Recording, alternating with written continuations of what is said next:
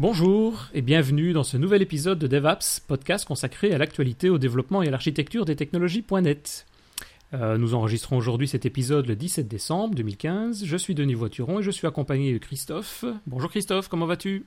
Bah, ça va Denis, euh, en content de, ce nouvel épisode. Ah, moi je suis très content aussi. On va rentrer encore, euh, enfin comme on le fait d'habitude, mais ici dans un autre type de sujet qui est tout ce qui est ASP.NET, MVC, etc. Et pour ça, ben, on est aujourd'hui accompagné également d'Arnaud Weil. Je ne sais pas si je prononce bien, tiens, je t'ai pas demandé avant. Bonjour, euh, je préfère Veil, mais toutes les, prononciations sont acceptables. Voilà. Au départ, je pensais que c'était allemand, mais, mais non, c'est plus espagnol bah, alors. Oui, oui, non, si, c'est d'origine, euh, c'est d'origine euh, allemande, donc euh, Weil irait très bien aussi. Mais je, suis habitué à Veil, mais c'est pas grave du tout. Ah non, non, on va le prononcer comme il faut. T'es la meilleure personne pour savoir comment on le prononce, hein, je pense. Hein, ça doit être bon. Et donc, tu viens de publier un livre qui s'appelle LearnASP.NET MVC, qui est disponible entre autres sur Amazon, en e-book ou en, en brochet. Je ne sais pas s'il y a d'autres endroits également, ou si c'est par là que tu préfères qu'on regarde pour retrouver le bouquin. Oui, alors Amazon est un très bon point d'entrée, euh, ça, ça, me va parfaitement. Il y a d'autres endroits, il y en a un où on peut l'avoir un tout petit peu moins cher, qui est linpub.com, l e a n p u b.com pour la version électronique. Ah euh, mais pour la version papier, euh, Amazon, c'est, c'est, ça reste le meilleur endroit, et même pour la version électronique, je pense que c'est un bon point. Donc, bon point d'entrée. Et à mon tour, juste de dire que je suis très flatté de, de pouvoir d'être invité à ce podcast. J'ai vu et écouté les épisodes précédents qui sont de très haute qualité avec des intervenants en plus de haute qualité. Donc euh, je, suis flatté. Merci de m'inviter. Ah ben non, merci à toi. C'est vrai que on a eu la chance il y a quelques semaines et encore le dernier notamment d'avoir aussi effectivement des personnes de qualité, mais t'en es une aussi, donc euh, on va pouvoir continuer ce podcast sur de bonnes voies, donc euh, sans, sans problème. Avant de parler d'ASP.NET, euh, je présente un petit peu quand même euh, Arnaud. Ouais, ouais, ouais vas-y. Ça te dit, bon, qu'en fait, euh, si on regarde un peu ton autoportrait sur Amazon, tu écris que gamin, tu contrôlais déjà des trains électriques avec un Atari ST. Ah, tout de suite, moi j'ai accroché, parce que bon, là, je viens de ce monde-là, on, est, on, doit être, on doit être du même âge. oui, on passe à la domotique aujourd'hui. C'est. Ah oui, mais. Oui, t'es assez branché en fait domotique de toute façon. après adolescent, tu, tu as créé l'un des premiers navigateurs web euh, avec un ordinateur de poche. Tu peux nous parler un peu plus de ça? Alors, en quelques mots, hein, c'est pas le débat, mais. Tout à fait, c'est l'un des premiers sur cet ordinateur de poche. Euh, au tout début des, de l'informatique euh, de poche, il y a une marque qui a existé pendant un moment qui s'appelait Psion, qui a eu un succès pas mal, surtout en Angleterre. C'est une marque anglaise d'ailleurs. Ah, c'est mon premier agenda électronique, moi, moi l'option. Voilà, c'est ça l'option. Donc ils avaient l'organiseur 2 qui était qui avait un super succès. Et moi, quand, quand je m'y suis intéressé, ils en étaient option série 3 qui était un petit bijou, euh, une sorte de micro-ordinateur qui se repliait sur lui-même, un peu comme plus tard le Nokia 93000, mhm. donc avec un clavier, un écran, et puis surtout il avait un système d'exploitation multitâche 16 euh, bits, il tournait sur deux piles AA qui lui donnaient plusieurs jours d'autonomie, et et le most du most, il intégrait en interne euh, de quoi le programmer, donc avec un langage qu'ils appelaient OPL, qui était une sorte de mélange entre euh, un langage procédural, un peu comme du basique, euh, et qui se compilait sur la machine elle-même pour avoir les softs sur la machine elle-même. Alors de là à faire des softs qu'on pouvait euh, diffuser, euh, il n'y avait qu'un pas, surtout que c'était les débuts d'Internet. Et sur cette machine, il y avait un navigateur intégré qui était fourni, par Psion, parce que Internet a, commencé à prendre son envol peu après. Euh, le Psion série 3, c'était en 91. Et vers 93, 94, Psion a commencé à fournir son propre navigateur avec un petit kit pour se connecter à Internet, un modem qui était 14K à l'époque. Et ce navigateur était assez limité, en fait. Donc, il y a on a été deux, à, deux éditeurs en fait à créer un autre navigateur alternatif qui marchait euh, mieux, on va dire, sur, euh, sur des pages sur lesquelles le navigateur d'origine ne marchait pas. Alors le mien s'appelle euh, WebSurf. On peut encore en trouver quelques traces sur Internet si on cherche WebSurf option. Et ce qui est assez intéressant, c'est qu'à l'époque, j'avais décidé de le, diffuser en tant que shareware. Et, et moi, adolescent, dans une, ville de, une petite ville de province, j'avais quand même réussi à, à, le diffuser dans le monde entier. J'avais reçu des, des, des cartes postales ou des paiements de, gens qui étaient un peu partout dans le monde. Donc euh, c'était une expérience, euh, une, expérience formidable de voir à quel point on peut euh, changer la vie d'autres personnes de, depuis, depuis sa petite bourgade et, ces, quelques années d'adolescent. Intéressant. effectivement, on trouve encore. Je viens de regarder. En 2001, tu sors avec ton diplôme d'ingénieur de l'école centrale de Lyon. tu te mets à la SP.NET ou WPF, ou une forme un peu plus avant, je présume. Euh, Silverlight, WC, et puis après arrivera l'examen Windows Phone. tu as travaillé deux ans, c'est WinWise, et deux autres dans une autre société qui a un siège à Meudon maintenant, pas a priori. Oui, un éditeur de logiciel qui a été racheté par Sage. Par Sage, voilà, XRT. Et maintenant, ils ont, plus, on dit plus XRT, mais ils ont une sorte de CRM. Tu as travaillé là en tant que chef de projet. Mhm. Euh, depuis 2004, tu es freelance. Voilà. Euh, T'enseignes également. Veut pas dire euh, chose. non, non, non, euh, ça veut dire plein de choses en fait. C'est un peu trop de choses. T'enseignes également ta connaissance de développement. Mhm. tu fournis des conseils. Euh, pour des équipes de dev et pour être euh, pour qu'elles soient le plus efficaces possible hein, dans, dans, cet objectif-là. Ça, c'est vraiment mon leitmotiv. Euh, mon objectif en tant que freelance, c'est d'être un catalyseur de développement, d'accélérer les développements. Donc, ça peut être former des développeurs, ça peut être leur écrire les pièces fondamentales qui vont leur permettre d'aller très vite après euh, en en héritant ou en les dupliquant. Euh, ça peut être fournir les conseils d'architecture ou ça peut être développer moi-même les solutions quand c'est des petites solutions, quand c'est des, logiciels qui peuvent se développer à une personne.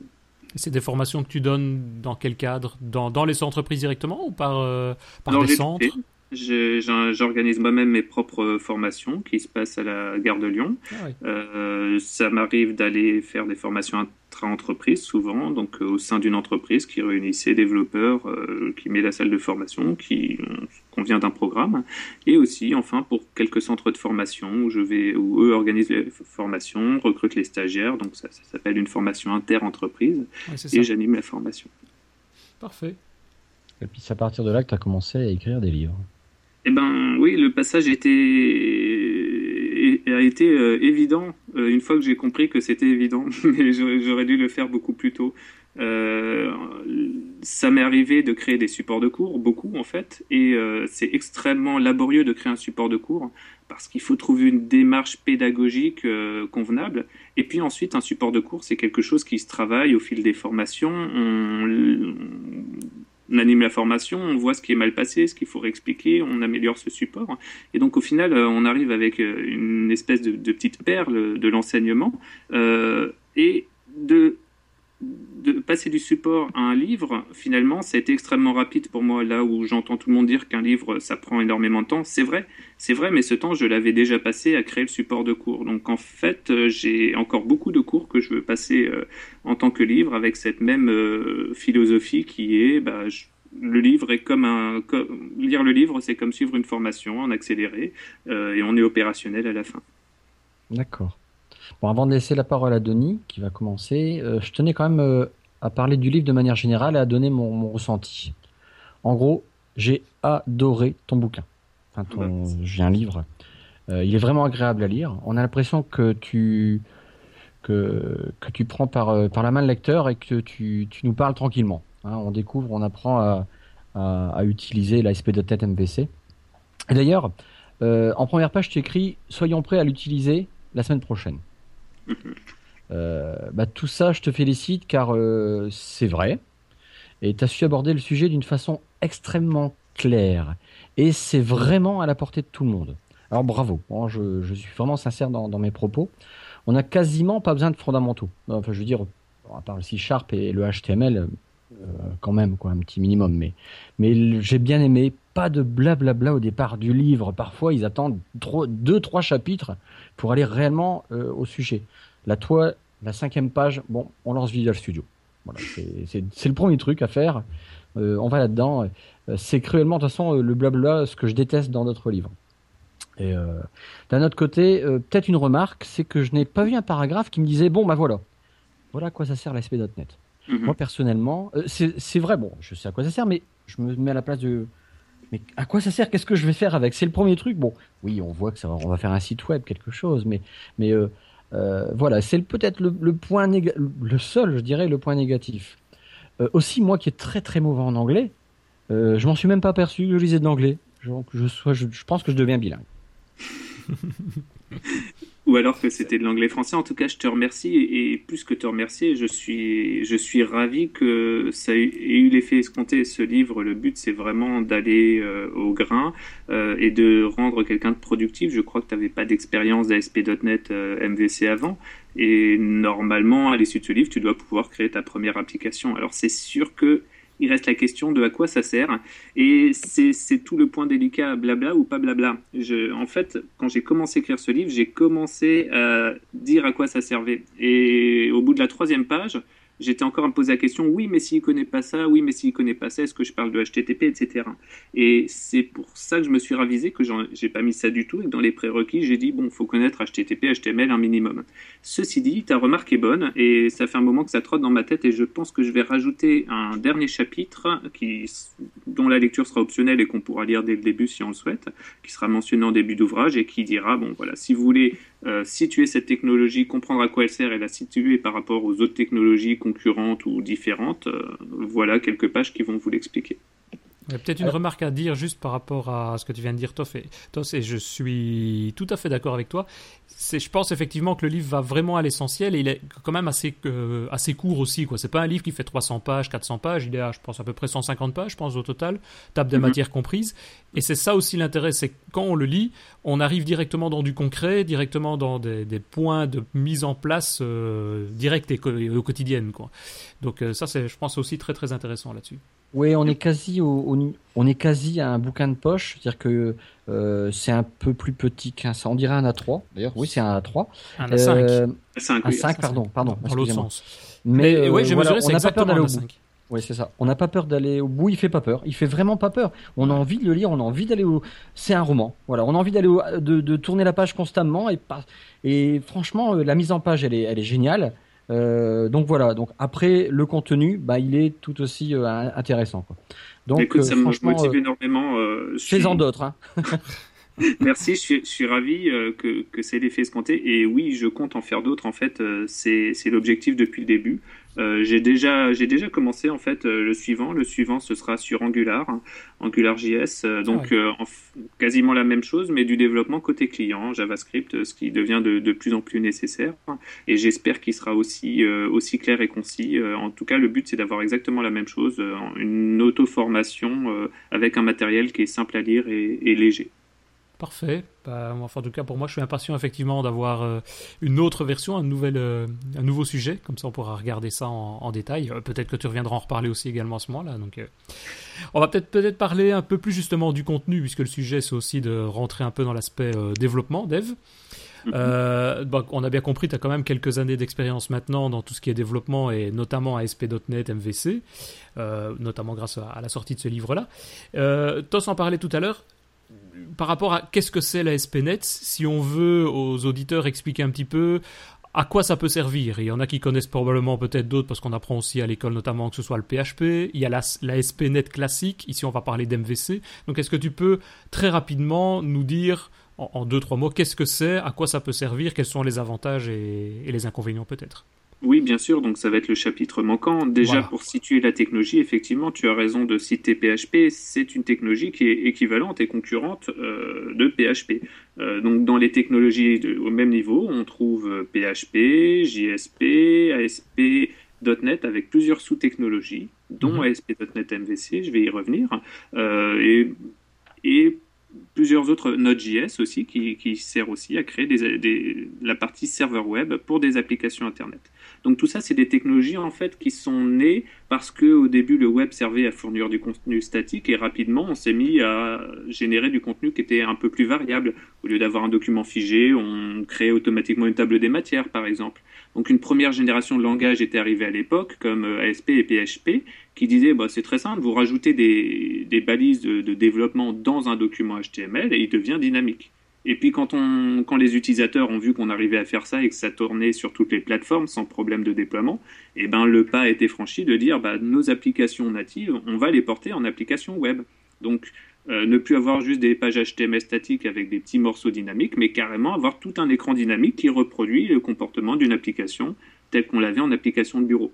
Sauf qu'avec des modèles comme euh, ASP et PHP, euh, on avait un, la chose à ne jamais faire quand on développe, mais qu'on fait toujours, qui consiste à mélanger la présentation et la logique. Donc il y avait de la présentation en HTML, de la logique en euh, VB script si c'était de l'ASP, en PHP si c'était en PHP, un, langage à part. Mhm. Et ce mélange rendait l'application euh, difficilement développable et surtout impossible à maintenir ou très coûteuse à maintenir. Donc une nouvelle génération de langage est arrivée pour permettre de créer carrément des applications euh, web. Et c'est là que ASP.NET est né. ASP.NET, à l'époque, il est né avec une technologie qui s'appelait Webform, qui existe encore, euh, et qui partait du, principe de dire ben, on va prendre des développeurs qui savaient développer des applications de bureau et qui connaissent rien au web, et on va leur permettre d'utiliser les mêmes technologies pour développer des applications web, les mêmes technologies qu'en Delphi, les mêmes technologies que sous VB6. Donc ils avaient une surface, ils drag and droppaient des, éléments, des boutons, des contrôles, des data grids, ils double-cliquaient sur ces éléments, ils rajoutaient un petit peu de logique métier, et zou, l'application était prête à, être déployée sur Internet, euh, d'ailleurs très simplement pour l'ASP.NET. Donc on a eu toute une génération d'applications qui ont pu être portées d'applications clients lourds à des applications web, avec cette technologie ASP.NET Webform qui permettait aux développeurs, sans rien connaître au web, de faire du web. Euh, sauf que bah, les, besoins évoluent toujours. Et aujourd'hui, on s'amuse à mettre de plus en plus de code côté client. Parce qu'il y a quand même une chose à comprendre dans le web, c'est qu'on a un serveur quelque part et on a le client qui est notre navigateur. Ou une application qui embarque un navigateur. Et donc, avec des technologies comme ASP.NET, on va mettre du code euh, côté serveur. Euh, et de plus en plus, on a besoin d'avoir quelque chose de réactif côté client, donc on s'amuse à mettre du code JavaScript s'amuse pas forcément, s'amusait pas forcément il y a quelques années, maintenant c'est plus agréable, c'est pour ça qu'on voit naître des technologies comme Angular pour simplifier ce genre de développement, en tout cas pour le cadrer correctement. Euh, et côté web, euh, le problème d'ASP.NET Webform, c'est qu'il générait tout seul son HTML et toutes les tout ce qui transitait en HTTP. Or, quand on veut s'amuser à mettre du JavaScript, on est obligé d'interagir avec les éléments HTML qui sont sur la page, sur le navigateur. Et comme ASP.NET Webform isolait complètement le développeur du HTML produit, eh ben, il n'y avait pas vraiment de manière de simplement écrire du code client. C'est là qu'est arrivé ASP.NET MVC qui dit bah, on va partir du principe que le développeur sait ce qu'il fait, qui connaît HTTP, qui connaît HTML et qui veut lui-même euh, faire un petit HTML aux petits oignons dans lequel il va rajouter du JavaScript aux petits oignons et une partie du code tournera sur le serveur, notamment les API euh, pour produire du JSON pour le code JavaScript. Et tant qu'à faire ça, on va en profiter pour avoir une architecture qui respecte les standards de développement traditionnels avec une séparation modèle vue contrôleur. Il y a plusieurs euh, dérivés de ça, notamment le MVVM dans les applications XAML qui est, qui est très similaire et extrêmement agréable. Et c'est repris aussi ce modèle vue contrôleur par Angular côté client. Donc c'est là qu'ASP.NET MVC est arrivé en disant nous on cible des développeurs qui sont qui connaissent HTML, qui connaissent HTTP, qui connaissent JavaScript et qui veulent faire quelque chose aux petits oignons mais extrêmement structuré côté serveur. C'est ça. Et pour terminer, il, faut bien comprendre donc que si je résume un petit peu ce que tu dis, et c'est d'ailleurs pas moi un, des éléments qui m'a rebuté les premières fois que j'ai commencé à faire de, de l'ASP MVC, parce que je faisais déjà avant de l'ASP.NET euh, Webform comme tu le dis, euh, c'est qu'ici on se retrouve vraiment dans l'aspect web. Donc on n'est plus à se dire je vais faire du développement .NET avec des composants que je maîtrise, que je connais, donc je prends une liste, je place la liste, il me génère le code pour moi. C'est qu'il faut quand même avoir la maîtrise beaucoup plus de ce que c'est l'HTML. Donc faut être plus développeur web avec les connaissances de l'HTML, éventuellement du JavaScript, mais ça permet en MVC justement d'aller plus proche, plus loin, plus, plus vraiment dans le code, alors que euh, le webform ne permet pas de faire ça. C'est surtout ça l'évolution, si je comprends. Tu l'as parfaitement résumé. Et ça vient d'un besoin qui est, on a de plus en plus besoin de maîtriser ce qui part sur le client. Alors, bien sûr, on peut vouloir rester isolé et faire du webform, c'est très agréable, mais les besoins utilisateurs font qu'on a de plus en plus besoin de toucher à ce HTML. Donc, MVC euh, c'est une nouvelle version, on va dire, euh, MVC. Le webform ne va probablement pas évoluer euh, beaucoup plus que simplement se maintenir, parce qu'il existe. Mais MVC, par contre, lui, on le voit d'ailleurs. On est, on est à quelle version pour le moment? MVC 5 donc c'est MVC 5. Alors sur les versions, on est sur ASP.NET ASP.NET 5 et c'est du MVC 5. C'est ça. Ok.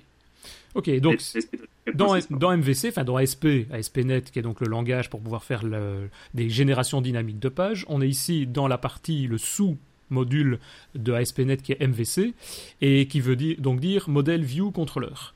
Donc est-ce que tu peux, encore une fois, on va passer peut-être chaque module ensuite en détail, mais est-ce que tu peux nous dire à quoi servent ces différents modules? Qu'est-ce que c'est le module, qu'est-ce que c'est le modèle, la vue et le contrôleur, et puis on va détailler un petit peu ça euh, par après peut-être juste avant, mais tu as raison, on va, on, va les, on va, les, détailler. C'est vraiment le fondamental pour comprendre MVC, c'est de comprendre euh, comment s'agencent ces, ces, trois parties modèle vue contrôleur. Mais juste avant ça, euh, tu as, ton résumé est excellent. Il faut bien comprendre qu'ASP.NET, c'est la plateforme générale pour produire des applications web chez Microsoft. Mais finalement, il y a plusieurs technologie dedans. Il y a le fameux webform dont on a parlé, donc très bien pour des développeurs qui veulent pas comprendre le web euh, et qui viennent des applications clientes. Il y a MVC dont on parle là, qui est très bien pour les développeurs qui connaissent HTTP, HTML et qui veulent mettre les mains dedans, mais en écrivant du code C Sharp pour la partie serveur. Mais Microsoft offre deux autres possibilités dans ASP.NET. Il y a les Web Pages. Ça, c'est plutôt pour des gens qui viennent d'un, de, par exemple, PHP, où ils veulent pouvoir rapidement faire une page HTML avec un peu de code dedans en C Sharp. Euh, euh, mais que ça reste propre et que ça reste évolutif. Donc Web Pages, la troisième technologie. Et enfin Web API qui est pour ceux disant très bien, moi je veux avoir un modèle propre côté serveur, mais juste pour exposer des API en JSON, XML ou autre. Et donc j'ai ce Web API. Donc finalement on a, on a quatre morceaux, hein, Web Forms, MVC, Web Pages et Web API. Et donc MVC, c'est adapté à un développeur qui connaît HTTP, HTML et qui veut quelque chose d'extrêmement propre côté serveur en C Sharp. Oui, c'est ça. Voilà, donc Désolé pour cette petite déviation, mais maintenant pour répondre à, ta question, euh, présentation de, ces trois composants, modèle, on y va. Euh, justement, on va commencer par, on va créer une application, on va y aller en pratique. Euh, commençons par la view. Donc, on va créer une application ASP.NET MVC. On ouvre Visual Studio et là, donc là, tu, bon, je, on va pas refaire le bouquin, mais euh, euh, on va avoir tout un automatisme qui va se mettre en place dans notre solution. Bien sûr, on va choisir euh, dans, Visual Studio la partie web, pardon, Visual C Sharp, la partie web, et puis après le, côté MVC. on a un visuel, le view, on se trouve dans un fichier distinct au côté du code, le, contrôleur.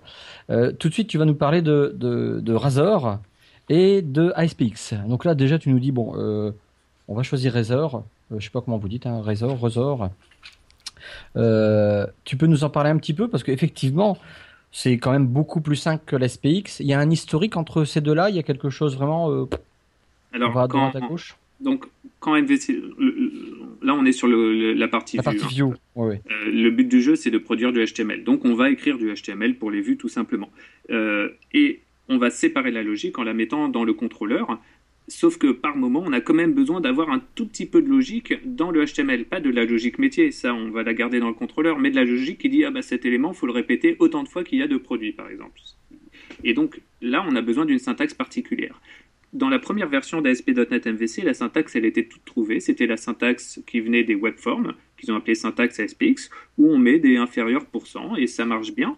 Euh, ça marche très bien, mais le oui, problème, c'est un peu du PHP là, on n'est pas loin de ça quoi. Mais voilà, ça ressemble énormément à du PHP. Euh, le problème, c'est que c'est assez verbeux, donc ça oblige à écrire plusieurs choses. Euh, quand on ouvre une boucle, il faut aller la fermer à la fin. enfin, c'est moche. Et on peut trouver que c'est moche, mais en même temps, ça a l'avantage de ressembler à ce que des développeurs webform faisaient déjà mais à partir de MVC 2 ou 3, Microsoft a rajouté une nouvelle syntaxe. Mais on utilise la syntaxe qu'on veut. Il y a même d'autres moteurs de syntaxe. Il faut savoir qu'il y a par exemple Enamel qui permet aux développeurs Ruby on Rails d'utiliser la même syntaxe que dans Ruby. Ils ont une syntaxe qui s'appelle euh, justement. Et donc Enamel dans ASP.NET MVC leur permet d'avoir cette syntaxe. Mais celle qui du coup a été créée par Microsoft s'appelle Razor.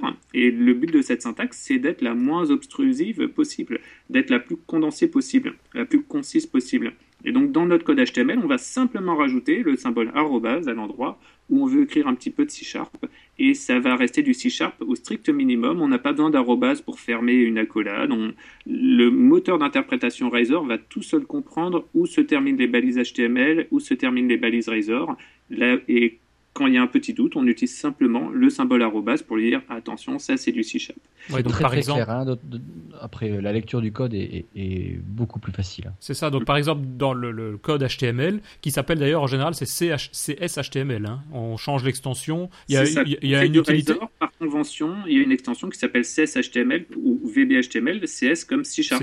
CSHTML, c'est un fichier Razor C-Sharp. Donc du HTML avec un peu de syntaxe C-Sharp et VBHTML, c'est un, un, fichier HTML avec un peu de syntaxe Razor VB. C'est ça, et donc là on va mettre par exemple username, et simplement le fait de mettre ces caractères-là, il va savoir qu'il il faut aller rechercher le contenu de la variable username qui se trouve dans le contrôleur, alors qu'il se trouve plus bas, c'est ça? Voilà, et si on fait username et que username c'est un objet complexe et que dessus on fait point euh, name par exemple, il va tout de suite comprendre que c'est la propriété propriété name du username. Mais si on fait point .name alors qu'il n'y a pas de point .name sur ce username, il va comprendre qu'en fait on veut réellement sortir dans le HTML un point suivi de name en toutes lettres. Donc le, moteur comprend tout seul où ça s'arrête en fait. Il est, très puissant le moteur. Hein. Voilà. Alors, il fait, là, il fait la séparation entre tout. Hein, pour montrer cette séparation, enfin la, clarté du langage. Au début, c'est un peu rebutant parce que c'est trop simple, mais finalement, ça devient très agréable à l'usage et à la lecture, comme le, comme le disait Christophe. Et c'est ça. Et si on fait peut-être juste parce que je sais pas si on l'a signalé. Donc en fait dans le, le MVVM, dans le MVC pardon, on a la view dont on est en train de parler qui est donc l'aspect graphique, le code HTML qui va être envoyé au navigateur.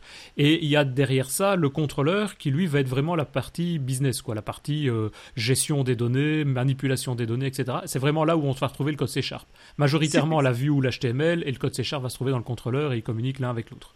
C'est exactement ça, tu l'as très bien résumé. Les applications qu'on fait sont généralement des applications de gestion. Il y a des données à présenter à l'utilisateur et on doit appliquer de la logique métier avant le rendu ou après la saisie. Eh bien, c'est dans le contrôleur que va se trouver cette logique métier pour la séparer de la vue pour plusieurs raisons. Déjà, on a parlé du principe de séparation qui est une bonne pratique, mais aussi pour améliorer la testabilité du code. Si on mélange du code ah de présentation et du code de logique métier, pour tester quelque chose, on est obligé de tout tester. Alors que si on a à part la logique métier, eh ben, on peut écrire des tests unitaires qui vont être simples à écrire. Et le contrôleur, en fait, c'est une simple classe avec des méthodes, une méthode par action, et des méthodes sont simplement testables avec des tests automatisés, ce qui permet d'avoir euh, une très bonne qualité de code produite. Tu nous parles aussi à un moment donné, on reste dans la vue, des helpers. J'étais surpris, je ne l'utilisais pas. Euh, qu'est-ce que c'est et on peut en créer soi-même? Alors, c'est ça, le nom est bien trouvé. et et en outre, on n'est pas obligé d'en utiliser, tu l'utilisais pas, euh, parfait. C'est simplement qu'on va se retrouver parfois dans une application à écrire plusieurs fois la, même, syntaxe HTML avec du code C Sharp dedans. Donc des blocs de code qu'on a envie de répéter. Et eh ben, les helpers, ça sert, ça sert à ça. C'est l'équivalent des méthodes en C Sharp. Une méthode permet de factoriser quelques lignes paramétrable qu'on veut appeler à plusieurs endroits de l'application, et eh ben un helper, c'est exactement la même chose. C'est comme une méthode. Ça s'appelle avec des paramètres si on le souhaite et ça permet de générer du HTML et du code. Donc d'éviter de, se répéter tout simplement. Il y en a qui sont fournis en natif avec ASP.NET, MVC, par exemple, un helper qui va me convertir une URL relative en une, URL absolue, un helper qui va me générer le code pour avoir une combo box, comme ça on n'a pas à souvenir que c'est select option. Mais tous, tous ces helpers sont optionnels et si on veut, on peut créer les siens, notamment quand on se rend compte qu'on s'apprête à répéter un bloc de, qui contient à la fois du HTML et du Razor à d'autres endroits de son site. Euh, par exemple, moi, je me fais souvent un helper pour euh, faire un rendu d'image avec une certaine taille. Euh, le helper va, le, helper, donc je l'appelle comme une fonction en lui donnant le nom de l'image, le nom du fichier image et la largeur et la hauteur que je veux. Et lui, il génère le code qui va appeler la, bonne action, qui fera le redimensionnement côté, côté serveur et en plus mettre côté client les, les bons attributs pour avoir la taille correcte de l'image. C'est ça, oui. Il faut savoir aussi qu'il y a évidemment des helpers, il y a des sociétés qui en ont, qui en ont fait leur métier. Nous, je sais bien, par exemple, sur un projet où, je suis actuellement, on utilise le, des composantes de la société Telerik, évidemment bien connue dans ce domaine-là aussi. Et ils ont un framework qui s'appelle Kendo, qui fournit une série de helpers pour générer un peu tout ce qu'on veut. Mais ça va évidemment à ce moment-là très loin. Si on veut créer un menu, si on veut créer euh, une list view ou une grid view, en gros, c'est juste un ou deux paramètres à devoir mettre derrière cette fameuse méthode, derrière le helper qu'ils nous fournissent, et, et, tout le code HTML se génère derrière, euh, adapté en fonction du navigateur, adapté en fonction de toutes les conditions qui sont, qui sont là. Donc c'est vrai que ça... C'est un très bon parallèle que tu fais, hein, Denis, parce que finalement, Telerik, ils sont éditeurs de composants, euh, sous, éditeurs de contrôle pour les applications de bureau qu'on développe à base de contrôle. Et là, en fait, les helpers sont l'équivalent des contrôles dans le, dans le monde du développement ASP.NET MVC. Ah oui, c'est vrai. Bah oui. Ouais. Finalement. J'aurais pu dire ça tout simplement.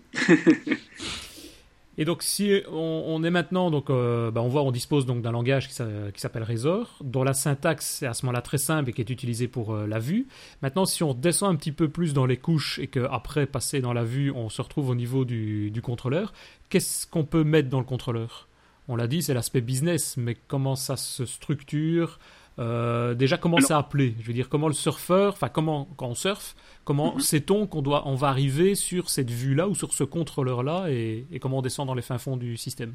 On en arrive au cœur du processus qu'il est essentiel de comprendre. Dans le livre, j'essaie de répéter deux fois le schéma pour bien, pour bien saisir ça. Mais en fait, donc un surfeur va taper une URL à un moment donné ou en cliquant quelque part, va avoir une URL qui va être générée. C'est cette URL qui arrive sur notre serveur web parce que HTTP, c'est un simple protocole texte dans lequel on nous dit bonjour, je suis un navigateur, je parle HTTP et je veux telle URL.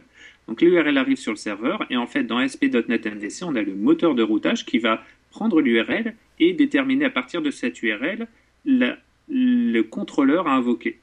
Dans l'URL, il va déterminer quel est le contrôleur et l'action au sein de ce contrôleur à invoquer ce qui permet de trouver le contrôleur.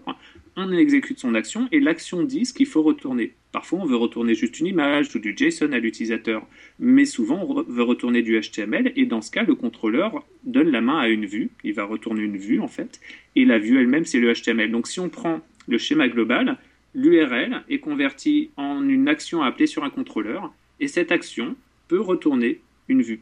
Ce qui fait que dans la logique, le, le contrôleur connaît la vue s'il y a une vue, mais la vue ne connaît pas le contrôleur, ce qui permet encore la testabilité de manière tout à fait avancée quand on vient tester un contrôleur, puisqu'il ne fait pas lui-même euh, référence aux données de la vue, il est testable. C'est ça, donc ce que l'utilisateur tape dans l'URL, c'est donc une information qui permet de retrouver le contrôleur. Donc on rentre sur la page, je veux dire à la limite à l'inverse d'une page ASP ou même d'une page PHP, où on accède à, la page qu'on est en train de développer. Ici, on va plutôt accéder au contrôleur, et c'est le contrôleur qui se dit tiens, j'ai besoin d'avoir telle vue pour la représenter graphiquement. Voilà, c'est vrai qu'en ASP.NET Webform, par défaut, on arrivait sur une page avec une URL qui était le nom de la page. Le en nom fait. de la page, c'est ça. Et euh, ici, c'est quoi C'est le nom du contrôleur tel quel? Parce qu'il y, a une notion de convention aussi, non? C'est ça, il y a une convention. En fait, ça apparaît en clair hein, dans les fichiers qu'on trouve dans le projet de démarrage avec Visual Studio. Dans le répertoire AppStart, on va trouver un fichier route config euh, qui contient la définition de la route par défaut qu'on peut modifier ou ajouter d'autres routes. Donc par défaut, la définition par défaut, c'est que dans l'URL, on va taper le nom du contrôleur, slash le nom de l'action, éventuellement slash un paramètre ID. Mais tout ça est modifiable. Donc ah par défaut, si j'arrive sur le site et que je tape euh, home euh, slash details slash 2, ça veut dire qu'on va prendre le contrôleur comme contrôleur. Dedans, on va invoquer la méthode l'action details et on va lui passer l'ID 2. Mais on peut définir nos propres règles de routage et évidemment on va le faire parce que si je suis Amazon, quand je ne veux pas donner une URL qui est home detail slash 2, je veux donner une URL qui est euh, le super téléphone euh, ceci et cette URL je dois la convertir en le produit. Donc on peut modifier la route pour dire ah ben en fait la route dedans va plutôt avoir un nom de produit et si on trouve un nom de produit qui correspond à un produit de la base de données et eh ben en fait réellement on va aller chercher le contrôleur home, sa vue details euh, et l'ID on l'aura déterminé à partir du nom du produit. Maintenant, quand je parlais de convention aussi, si je ne me trompe pas, quand on veut accéder, je ne sais pas, par exemple, une page qui s'appelle index, on va créer un contrôleur, mais le nom de la classe, ça sera index contrôleur. Ça ne sera pas juste index. Voilà, ça aussi c'est une convention. Euh, tout est modifiable dans SP.NET Ça, on peut modifier ça, ok. Mais par, par défaut, c'est que un contrôleur c'est une classe qui s'appelle quelque chose contrôleur. Sauf que quand on y fait référence dans l'URL ou de notre manière, on va juste utiliser le quelque chose. Ok. Et donc derrière ça, on va mettre à ce moment-là une méthode. Et cette méthode va renvoyer. Elle, va renvoyer quoi au fait? Pas le code, pas un, une chaîne de caractères. C'est pas le string en disant voilà le code HTML. Si si. Alors elle, elle renvoie ce qu'elle veut. Si en fait on, on, a différents types de retours. Euh, elle retourne un action result concrètement, et ce action result, il y en a plein. Il y a par exemple le content result. Content result, ça permet de c'est une string qui est le HTML retourné euh, à l'utilisateur. Donc on pourrait très bien ne pas avoir de vue, retourner un content result avec une string qui est le HTML. Ça peut se faire dans le cas où tout ce que je veux retourner à l'utilisateur, c'est une petite chaîne avec un div qui dit euh, désolé, vous vous êtes trompé de page. Dans ah ce cas-là, c'est peut-être pas la peine d'aller créer une vue et on peut retourner un content result. Le content result, il permet aussi de retourner euh, un contenu de fichier CSV en disant voilà, je donne ce contenu-là et je dis que le type MIME c'est CSV. Mais on a d'autres types et notamment on a le content JSON result qui est très utilisé. Mhm. JSON, on lui donne tout simplement l'objet .NET à retourner et il va être converti en du JSON retourné à l'utilisateur. Donc dans ce cas, il n'y a pas de vue. Et Mais le... Et ça devient, dans ce cas-là, ça devient, puisqu'on renvoie du JSON, moi si je fais l'analogie avec ce qu'on utilise aussi des Web API, ça le contrôleur est une Web API dans ce cadre-là? Ah oui, en fait, si on, quand on a appris ASP.NET MVC et qu'on voit euh, ASP.NET Web API après, on fait, mais c'est strictement la même chose. La seule différence entre Web API et MVC d'un point de vue codage, c'est que dans la Web API, on retourne pas des action results, on retourne directement les objets. Parce qu'en fait, par défaut, ils sont, ils sont retournés en JSON ou XML selon ah le, type du client qui appelle. Alors que comme en MVC, on peut retourner des types beaucoup plus variés, on retourne un action result qui peut être un JSON. Mais on peut faire tout ce qu'on fait en Web API peut être fait en ASP MVC. Si on veut utiliser des syntaxes avec du post, du get et, ce genre de choses, c'est faisable aussi en ASP.NET MVC. Tout à fait, tout à fait. La, vraie différence entre les deux, c'est que le Web API peut être hébergé dans n'importe quel type d'application .NET, y compris une application console, comme c'était le cas pour WCF avant, euh, alors que ASP.NET MVC sera forcément hébergé dans un 2IS. Ah oui. Mais en si on est en train d'exposer une web API, ça paraît assez logique de l'exposer via un serveur web. Mais si ce prérequis, on ne l'a pas, euh, qui ne fait pas partie des données techniques du projet et qu'on veut faire tourner ça dans un service Windows ou dans une application console, alors Web API le permet. Ok. Et comment le contrôleur fait-il, puisque c'est le contrôleur qui est en quelque sorte appelé depuis l'URL du navigateur, comment ce contrôleur fait-il pour retrouver la vue? Parce que j'ai vu une chose, moi, que je ne connaissais pas, qui me paraît vachement intéressante, c'est quand on est dans le contrôleur, on peut, si je me rappelle bien, c'est sélectionner la méthode, donc la, méthode sur laquelle on est en train de travailler, on fait un clic droit et on a un menu évidemment qui apparaît avec Add View. Et donc la liaison, donc là on va créer à ce moment-là la vue, donc le fameux fichier HTML, CS, HTML dont on parlait. Mais comment la liaison se fait? Comment le contrôleur sait que c'est cette vue-là qu'il doit utiliser? Alors c'est pareil, il y a des conventions par défaut. De, si on veut vraiment faire complexe, et ça m'est arrivé sur certains projets, la vue, ça peut être plutôt euh, une base de données qu'on va invoquer pour aller récupérer un champ qui se trouve être le HTML euh, avec du Razor à retourner. Donc ça peut être un fichier qu'on va chercher ailleurs, par FTP par exemple. Mais si on veut rester sur le moteur de base sans le modifier, la vue, c'est un fichier donc .cshtml qu'on va trouver dans un répertoire du site qui s'appelle views. Et par convention, la vue est recherchée dans un répertoire views et dans son sous-répertoire qui est le nom du contrôleur. Et la vue qui est recherchée toujours par convention, si l'action ne dit rien, qu'elle dit retourne la vue, sans dire laquelle, eh bien la vue, ce sera un fichier qui a le nom de l'action. Donc si je suis dans une action qui s'appelle details, donc une méthode details, si je fais juste return view, la vue qui sera retournée, eh bien, elle va être cherchée dans le répertoire views slash euh, home, si c'est le home controller, slash details.cshtml. c'est très important ça parce qu'effectivement, c'est le genre de détail. en étant développeur, c'est vrai qu'on fait euh, fichier nouveau projet, on va dire MVC, on a un modèle de, bibliothèque, enfin de, fichier qui apparaît. Et la première réflexe moi que j'ai, c'est oh ben je vais aller tout changer, je vais aller tout chipoter, le nom de la classe elle me plaît pas, etc. Et ici, ça peut se faire parfois dans certains types de projets, mais évidemment pas ici, puisque comme ça se base par des conventions, ça va compiler, ça posera pas de problème, mais plus rien ne va s'exécuter correctement, puisqu'il va plus retrouver euh, ses fichiers comme il faut. Alors tant qu'on ne sait pas exactement ce qu'on veut faire et donc comment modifier le moteur, il faut mieux garder ses conventions et tout se passera bien. et on parlait justement de l'assistant Visual Studio. Je suis dans mon action, je fais ajouter la vue et il va créer pour moi la vue d'après des templates, ce qu'ils appellent le scaffolding, l'échafaudage. Je lui dis ah bah tiens, je voudrais une vue détail sur ce type de sur un objet de type produit euh, et il la génère tout seul. Ce qui est ce qui me fait gagner un temps fou pour peu que j'ai respecté les bonnes conventions, celles qui sont celles au démarrage dont on vient de parler, mhm. eh bien Visual Studio va, va, vraiment me tendre la main pour gagner un temps phénoménal. Mais sur certains projets, on peut avoir des besoins différents qui justifient d'avoir les vues placées ailleurs. C'est pas le truc qu'on va faire sur tous les projets, mais c'est tout à fait possible. Ah Moi, au départ, je m'amuserais pas à modifier, en tout cas. Oui, c'est quelque chose que je recommande. on, va, on, va, on va aller un petit peu du côté des, modèles. Euh, tu parles dans ton livre, euh, on vient de voir les views et les contrôleurs. Euh, tu parles dans ton livre, en fait, après des problèmes au niveau des modèles, des, des view bags et des, et des view data. Bon, en gros, bon, tu nous expliques que c'est des propriétés qui ne sont pas typées. Qu'est-ce que c'est et c'est quoi ces problèmes? Alors, dans le processus, donc, on a bien compris, il y a une URL qui va permettre de savoir quel contrôleur on appelle, au sein de ce contrôleur une action qui va retourner une vue. Mais cette vue, normalement, l'action lui passe des données, parce que le but de l'action et du contrôleur, c'est d'aller récupérer des données quelque part, en base de données, dans un service web ou sur le disque, pour les présenter à l'utilisateur. Ça veut dire que ces données récupérées par l'action doivent être transmises à la vue. L'action, le contrôleur, doivent être transmises à la vue. Et donc on arrive à la question, comment on transmet ces données à la vue? Et là, il y a deux réponses. La première réponse, c'est la notion de modèle. La vue en standard a une propriété modèle qui peut être typée si on le souhaite, et c'est beaucoup plus agréable si elle est typée, et on peut transmettre donc un objet depuis la vue qui est ce modèle et que la vue récupérera dans cette propriété modèle. C'est parfait, mais il y a beaucoup de développeurs qui arrivent sur MVC et qui disent oui mais euh, bon le modèle c'est bien, c'est les données métiers, mais moi en plus du modèle, j'ai besoin que l'action elle transmette juste une petite info qui est euh, euh, un message à afficher sur la page si ça s'est bien passé ou pas. Et donc ils ont rajouté la possibilité de passer un dictionnaire de données euh, qui dit dictionnaire, c'est-à-dire une collection de, de, données qui ont simplement une clé chacune. Et ce dictionnaire de données, il s'appelle soit ViewBag, soit ViewData, comme on veut. Il est accessible dans le contrôleur qui peut rajouter des données dedans. Il est accessible dans la vue qui peut lire des données dedans. En quand fait, tu dis comme on veut, quand tu dis comme on veut, ça veut dire quoi? Tu utilises l'un ou l'autre et ça arrive aux mêmes données, au même jeu, au même dictionnaire? En fait, ViewBag et ViewData, c'est exactement la même chose, c'est juste une question de syntaxe. Ah Il y en a qui a ah. un dictionnaire au sens propre du terme .NET, donc quand je veux accéder à un objet, je fais ViewBag crochet euh, les, les données qui sont dedans. Euh, et il y en a, il y a un autre qui est un type dynamique, et donc si je veux accéder aux données, je fais simplement euh, view, viewback point.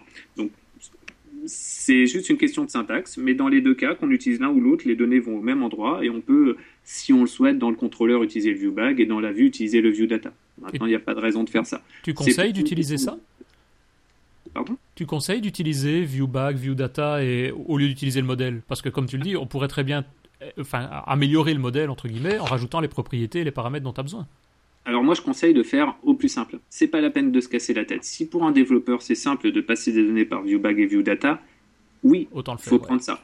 Par contre, d'un point de vue euh, propreté et maintenance à terme, c'est un petit peu embêtant parce qu'on peut mettre n'importe quoi dans le viewbag et le viewdata et on ne sait pas si c'est lu ou pas euh, dans, dans, la vue. Donc en maintenance, si je vais supprimer une propriété du viewbag dans le contrôleur, est-ce que je pense à la supprimer dans, le, dans la vue? Euh, Si je la renomme, est-ce que je pense à la renommer dans la vue? C'est non typé malheureusement. Donc c'est la limitation du viewbag et du viewdata à réserver pour se sortir d'un cas d'urgence où on veut où on veut aller rapidement. Maintenant, si on veut une application maintenable et propre, l'idéal, c'est d'avoir toutes les informations dans le fameux modèle. Et ça, ça veut dire que le modèle, ça ne peut pas être souvent le modèle métier, donc un objet produit par exemple. Parce que dans une vue, on a parfois besoin d'afficher les détails du produit, mais aussi si on est en mode modification, d'avoir une liste des catégories possibles pour ce produit quand on va choisir la catégorie. Donc dans le modèle, on a besoin de mettre à la fois le produit lui-même, l'objet produit, mais aussi un objet qui est la liste des catégories disponibles. Et c'est là qu'on arrive à créer quelque chose qui n'est pas une obligation dans ASP.NET MVC, qui s'appelle le View Model, c'est-à-dire une classe qui va exposer les propriétés nécessaires pour la vue. Là aussi, on y arrive progressivement dans le livre à cette classe. C'est pas une obligation, mais typiquement dans la vue détail dont je viens de parler, j'aurais tendance à créer un View Model qui contient une propriété produit, qui est le produit dont je vais afficher les détails, et une propriété collection de catégories où je vais mettre toutes les catégories disponibles pour ce produit. Du coup, on n'a plus besoin de ViewBag et de ViewData. On passe ce ViewModel dans le contrôleur, on crée ce ViewModel, on le passe à la vue. Dans la vue, on utilise ce ViewModel et on a tout ce dont on a besoin. Et s'il y a besoin de rajouter une nouvelle information, eh ben, on va dans ce ViewModel, on rajoute une nouvelle propriété. Et donc, idéalement, on va se retrouver avec un ViewModel associé à une vue. Ça ressemble un peu, la dernière fois on a parlé avec euh, Laurent Bugnon d'MVVM. On est là. C'est un peu le même principe, c'est le data context euh, qu'il y a ça. C'est exactement ça, et ça à tel point que MVVM n'est pas une obligation. Quand je fais du WPF ou n'importe quel langage de la mode, je ne suis pas obligé de faire du MVVM. Sauf que si, si j'en fais, je me rends compte que la, maintenance de, de l'application est beaucoup plus aisée. C'est la même chose pour la notion de view model dans ASP.NET MVC. C'est pas une obligation, c'est même pas quelque chose qui fait partie d'ASP.NET MVC, c'est juste un nom qu'on donne au fait de créer une classe associée à la vue qu'on utilise en tant que modèle. Si je me trompe, euh, on peut aussi euh, utiliser des data annotations pour valider en fait des champs rapidement. Tu peux nous parler de cette partie-là? Oui, ça, c'est une des choses très très fortes dans tout.NET. Les data annotations, c'est pas propre à ASP.NET MVC. C'est la capacité qu'on a sur des objets métiers, ce qu'on appelle le modèle en, MVC. Les objets métiers, par exemple, une classe produit. On peut rajouter sur ces propriétés des attributs. Donc des annotations, on va mettre ça en crochet. Et dans les 36 000 attributs possibles, il y en a qui concernent la validation. Donc on peut mettre un attribut, par exemple, required, sur le nom d'un produit. Et cet attribut required, il s'adresse à toutes les couches récentes de présentation de .NET. Par exemple, si je fais une application WPF, le required s'appliquera automatiquement. Et si j'ai un champ textbox qui est data bindé sur ce nom de produit, eh ben, j'aurai l'erreur de validation quand le nom est vide qui va s'afficher. Et en ASP.NET MVC, si on utilise un helper qui s'appelle editor for, euh, où on lui donne le nom de la propriété. Il va tout seul regarder tous les attributs de validation, les fameuses data annotations qui sont sur la propriété en question, et appliquer la validation et en faire un rendu visuel à l'utilisateur, aussi bien côté serveur en générant une page avec les erreurs euh, dedans en retour à l'utilisateur, que côté client en, rajoutant du, JavaScript qui est basé en fait sur jQuery Validation, mais c'est modifiable, qui va faire que côté client, sans même qu'on ait sollicité le serveur, s'il n'a pas saisi le champ et qu'il fait un submit du formulaire, l'utilisateur il aura sa zone de texte, son input en rouge, avec un message à côté qui lui dit tu es gentil, mais le name c'est obligatoire. Alors moi j'avais plus l'habitude de faire ça en HTML5 nativement. Alors c'est possible, hein le... aucun problème, on peut le faire nativement en HTML5. La seule chose, c'est que si on le fait juste en HTML5, ce sera fait côté client, cette validation. Côté client, oui. côté client. Donc j'ai pas de retour pour gérer peut-être quelque chose imprévu. Voilà, l'imprévu, ça peut être quelqu'un qui a désactivé son JavaScript ou ça peut être un pirate qui nous envoie n'importe quoi. Si on prend la notation côté serveur, le code de validation sera bien fait côté client, mais il sera en plus appliqué côté serveur avec la même apparence, c'est-à-dire que quelqu'un qui n'aurait pas de JavaScript, il clique son bouton Submit, ça va côté serveur et le serveur lui renvoie la page avec le champ qui dit le nom est obligatoire, exactement comme si ça avait été fait côté client mais c'est fait côté serveur. Et nous, du coup, on est garanti côté serveur de ne pas venir rajouter n'importe quoi dans notre base de données, par exemple. Quelle transition. Je disais, tu parlais du mot pirate. Oui. Denis, je te laisse continuer. Et justement, en parlant de pirates. Si on parle de sécurité, donc euh, qui est quand même aussi un des chapitres, je pense, qui est dans, dans le livre également, parce qu'évidemment sur Internet, la sécurité, c'est le mot principal qui arrive dès qu'on a développé un site, c'est comment ça va se passer? Euh, qu'est-ce qu'il peut y avoir comme risque au niveau On développe une page, en général avec un formulaire par exemple, pour entrer de l'information, que ça peut être un formulaire de contact, imaginons. Qu'est-ce qu'on peut retrouver comme risque et qu'est-ce que la SPMVC nous fournit comme solution simple pour pouvoir résoudre ça alors, je précise juste deux choses. La première, c'est que le livre n'est pas une Bible sur la sécurité. Hein. Il n'y a que quelques pages concises sur la sécurité, sur le minimum nécessaire à faire pour, être, pour dormir bien la nuit.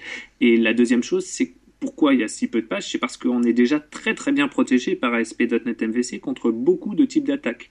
Si on utilise la façon standard de faire et même celle qui est expliquée dans le livre, on n'aura pas par exemple d'injection de SQL possible parce qu'on a utilisé Entity Framework. Hmm. On n'aura pas d'injection de HTML euh, euh, possible parce que ASP.NET par défaut valide tout le HTML tous, les envois qui sont faits au serveur, même si on n'a rien demandé, il refuse les envois dans lesquels il y a des balises HTML ou des balises de script JavaScript. Donc déjà, de base, on est extrêmement bien protégé, il n'y a pas grand-chose à faire. Maintenant, si on veut aller un peu plus loin, il y a plusieurs types d'attaques qui sont assez communes sur Internet, et il y en a une qui consiste à essayer, à forcer un utilisateur à faire une requête à son insu je vais prendre un exemple. Euh, pour aller sur le site de ma banque, pour faire un virement, ben, ils ont prévu que quand je clique sur le bouton valider, ça envoie une requête HTTP post qui dit Ah bah tiens, il faut faire un virement de mon compte vers euh, le compte de un tel dont je passe les coordonnées.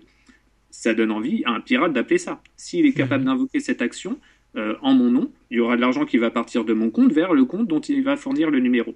Mais bien sûr, la banque, elle n'est pas bête.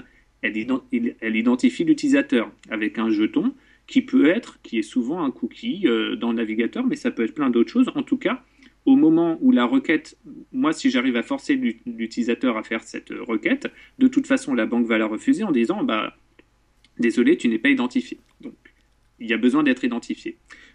Mais le problème, c'est que nos navigateurs, ils sont de plus en plus intelligents. Donc, rien n'empêche un pirate de mettre un petit peu de, de, vous mettre un lien dans un mail. Alors, même sans parler du côté intelligent, rien n'empêche un pirate pour ça de mettre un lien dans, la, dans un mail.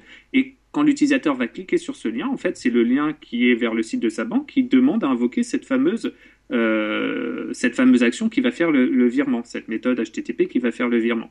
La, la protection, là où ça va marcher, c'est que si par hasard l'utilisateur qui clique sur le lien était déjà identifié sur le site de sa banque, Normalement, c'est pas le cas, mais sur un million de personnes à qui je vais envoyer mon, mail, il y en a peut-être une qui sera identifiée quand il cliquera. Et donc, s'il est identifié, le navigateur tout bêtement envoie la requête en disant coucou, c'est moi, et le serveur accepte.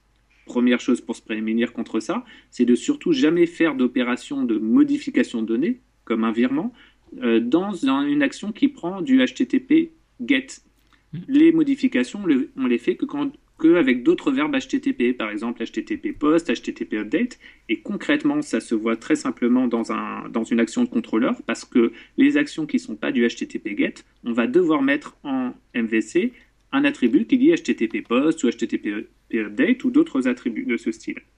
Donc en gros, première chose à retenir, on ne fait aucune modification de données dans une action qui n'est pas qui est un HTTP GET, donc qui n'a aucun attribut devant elle. Et en pratique, il euh, faut simplement mettre l'attribut HTTP POST dans le contrôleur et le client, enfin la view s'adapte ça, euh, ça, force le navigateur à faire une requête HTTP POST. Et ce type de requête ne peut pas être fait en cliquant simplement sur un lien. Donc ça. va, ça va éviter ce premier type d'attaque où je reçois un mail qui en fait me fait faire une opération à mon insu. Mais maintenant, le pirate peut aller un peu plus loin et arriver à faire un peu de JavaScript. Alors là, il pourra pas me le mettre dans le mail, le JavaScript a priori, en tout cas difficilement. Et donc, il va plutôt me faire un site de jeu sur lequel je vais aller, des jeux gratuits. Et pendant que je joue, il va en profiter pour exécuter du JavaScript dans mon navigateur qui, lui, va faire une requête HTTP POST vers le serveur de ma banque. Alors, moi, je peux pas, en cliquant sur un lien, avoir une requête HTTP POST, mais du JavaScript, il peut faire une requête HTTP POST. Mhm. Donc il arrive à contourner la sécurité. Et là, la requête arrive sur le serveur de la banque en disant Ah, c'est bien du HTTP POST, en ayant mon identité, puisque mon navigateur dit Ah, bah c'est le site de la banque, j'ai été identifié dessus, donc je lui fournis bien mon identité. Et là, je suis très embêté. Donc c'est ce cette deuxième attaque euh, dont je viens de parler, c'est ce qui s'appelle le CSS, le cross-site scripting, le XSS, pardon, excusez-moi, cross-site scripting. Et il y a une manière simple de s'en prémunir, c'est de garantir qu'une requête HTTP post qui arrive, elle fait suite à une requête HTTP GET qui a vu lieu avant. Pourquoi? Parce que quand je suis un être humain normalement constitué qui va faire mon virement, je commence par passer par une première page où je choisis le compte vers lequel je vais virer le montant, puis je clique sur un bouton et là ça va faire la requête HTTP post. Et cette première page, je l'ai obtenue en général en HTTP GET, mais peu importe. Et l'astuce consiste, et là c'est le serveur qui doit le faire, euh, à ce que le serveur, dans le HTML que j'ai reçu en HTTP post, m'ait rajouté un champ caché dans lequel il y a une valeur que seul lui connaît, enfin en tout, qu'il connaît en tout cas. Mhm. Et quand ma requête HTTP post va être envoyée, comme ce sera un formulaire, ce champ caché fera partie du formulaire et le serveur, tout ce qu'il a à faire, c'est vérifier que ce champ se trouve, c'est bien celui qui m'avait envoyé. C'est pas con c'est pas con. Et du coup, le JavaScript qui fait son attaque euh, de manière bête, il n'aura pas ce champ caché. Et il peut toujours s'amuser à les générer au hasard, il aura du mal. Et donc, pour... ça paraît compliqué comme ça, mais la réponse très simple, c'est de laisser ASP.NET s'en occuper. Il faut juste lui demander gentiment. Et pour ça, on a juste à intégrer dans notre vue, quand on est en train de faire un formulaire, en fait, on va utiliser le helper. Voilà un helper utile qui est html.empty token. Je l'insère simplement et lui va tout seul générer le champ caché. Et sur l'action qui prend en charge le HTTP post, je rajoute juste un attribut validate anti-forgery token pour lui dire bah, fais ton boulot de comparer ce token avec celui qui avait été envoyé à l'utilisateur. Et là, je suis protégé contre des, des, attaques XSS. Donc très simplement. Voilà, une ligne dans la vue, une ligne devant l'action en tant qu'attribut, et je suis protégé. Donc et là, je suis quand même très très robuste. Ouais, Non, bien. Je me rends compte que moi, moi je suis un, un, vieux qui utilise toujours PHP que je, je perds plein d'avantages en fait. Au PHP, je dois quasiment faire euh, énormément de choses tout seul. C'est très difficilement euh, maintenable pour les tests, etc. Je passe à côté d'une tonne de choses en fait. Merci. Alors, ce euh, serait peut-être comme Arnaud. On va pas trop casser du dos sur, du non, sur le dos de PHP parce que ce serait comme, comme comparé à ASP et ASP.NET oui. MVC. Euh, en PHP, il y a, des frameworks hein, en fait qui permettent d'avoir de, de, un niveau plus élevé. Simplement, je les connais pas pour, euh, pour en parler, mais il y a Zend euh, qui est très populaire. Je pense qu'il a ce niveau d'abstraction et, de mhm. protection comme on trouve en ASP.NET MVC.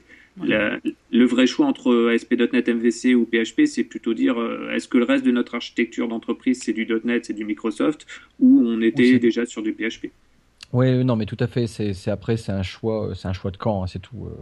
Par contre, c'est sûr euh, que par rapport à faire tout à la main, par rapport à, faire cette sécurité en ASP, on a, ou en PHP de base, euh, on est extrêmement bien loti en ASP.NET MVC, effectivement. Oui, c'est bien. Il faut, il faut effectivement connaître un petit peu les, les, petits trucs, comme tu viens de le dire ici, avec ce genre de, petites choses à, rajouter. Ça ne demande que deux, trois lignes de code. Et par contre, ça aide effectivement énormément euh, en termes de sécurité. On parlait de la gestion des contrôleurs en termes de, de testing et autres. Donc, non, c'est bien. Oui, donc ça, c'est pour ça que je les mentionne dans, le livre. Et de toute façon, pour la sécurité, il y a d'autres domaines hein, que je mentionne aussi. Il y a l'identification de l'utilisateur qui est aussi très bien prise en charge par le moteur ASP.NET en général et donc ASP.NET MVC, et qui peut aller récupérer une identité euh, en quelques lignes dans une base de données à nous, une identité Facebook par exemple en quelques lignes aussi. Euh, et il a encore une dernière protection, je ne fais que la mentionner, c'est que les données qui viennent, si elles ont été envoyées par un hacker, il ne sera pas passé par notre formulaire HTML et donc il peut envoyer n'importe quoi essayer de nous attaquer de cette manière. Et pour ça, on a un attribut qui s'appelle bind, qu'on peut mettre devant les, paramètres qu'attend notre action pour nous protéger contre ce dernier type d'attaque.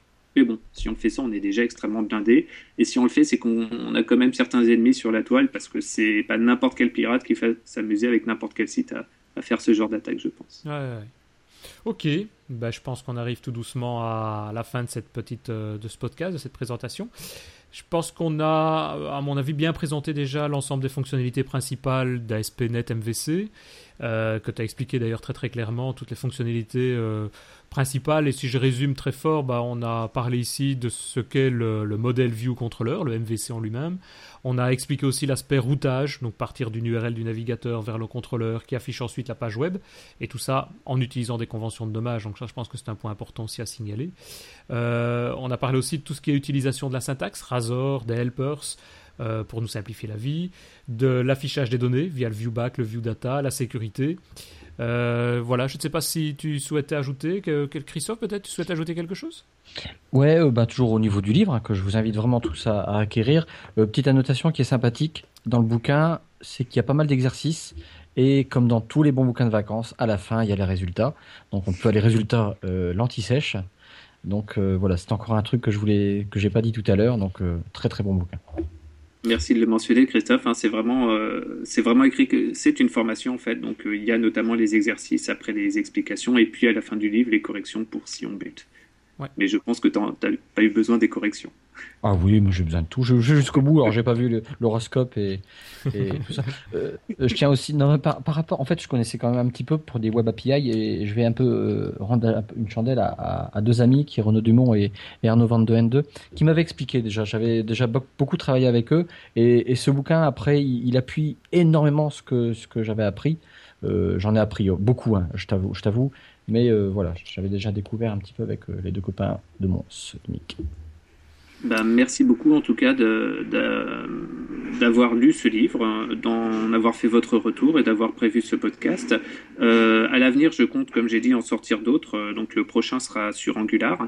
Euh, et je compte euh, faire une, enfin, pour la promotion de ce livre Angular, avoir une réduction très importante pour tous ceux qui seront intéressés, donc les premiers lecteurs. Et pour ça, simplement, il y a une page Facebook pour ce livre euh, Learn ASP.NET MVC. Et si vous allez dessus et que vous êtes dans les gemmes, euh, ben vous serez prévenu à la sortie du Angular avec, euh, avec un lien qui vous permettra de l'avoir avec une extrêmement forte réduction, ce livre sur Angular. tu viendras nous en parler. Avec plaisir. Et justement, tu parlais d'adresse Facebook. Si on veut prendre contact avec toi, si on veut te, suivre, sur quelle adresse peut-on aller? Est-ce qu'une adresse Facebook, un blog, euh, Twitter? Euh, oui, alors il y, y, en a beaucoup. J'ai ma page Facebook, euh, donc on peut me chercher par mon nom. J'ai sur, sur Twitter, c'est très simple, c'est twitter.com/epo.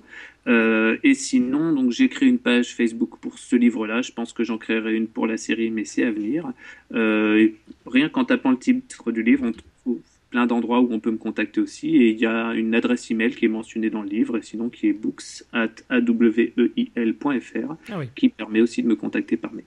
Ok, ben, un grand merci en tout cas, un grand merci pour ta présence euh, avec nous aujourd'hui, pour cette présentation en tout cas pour moi très intéressante. Je pense que beaucoup de gens vont s'y retrouver là-dedans dans ce qu'on a fait aujourd'hui aussi. Euh, S'il n'y a rien d'autre à ajouter, je ne sais pas si pour toi Arnaud, pour toi Christophe. Non. Non? C'est parfait, félicitations et longue vie euh, au podcast DevApp. Ben, ben, merci. à toi. Vraiment utile.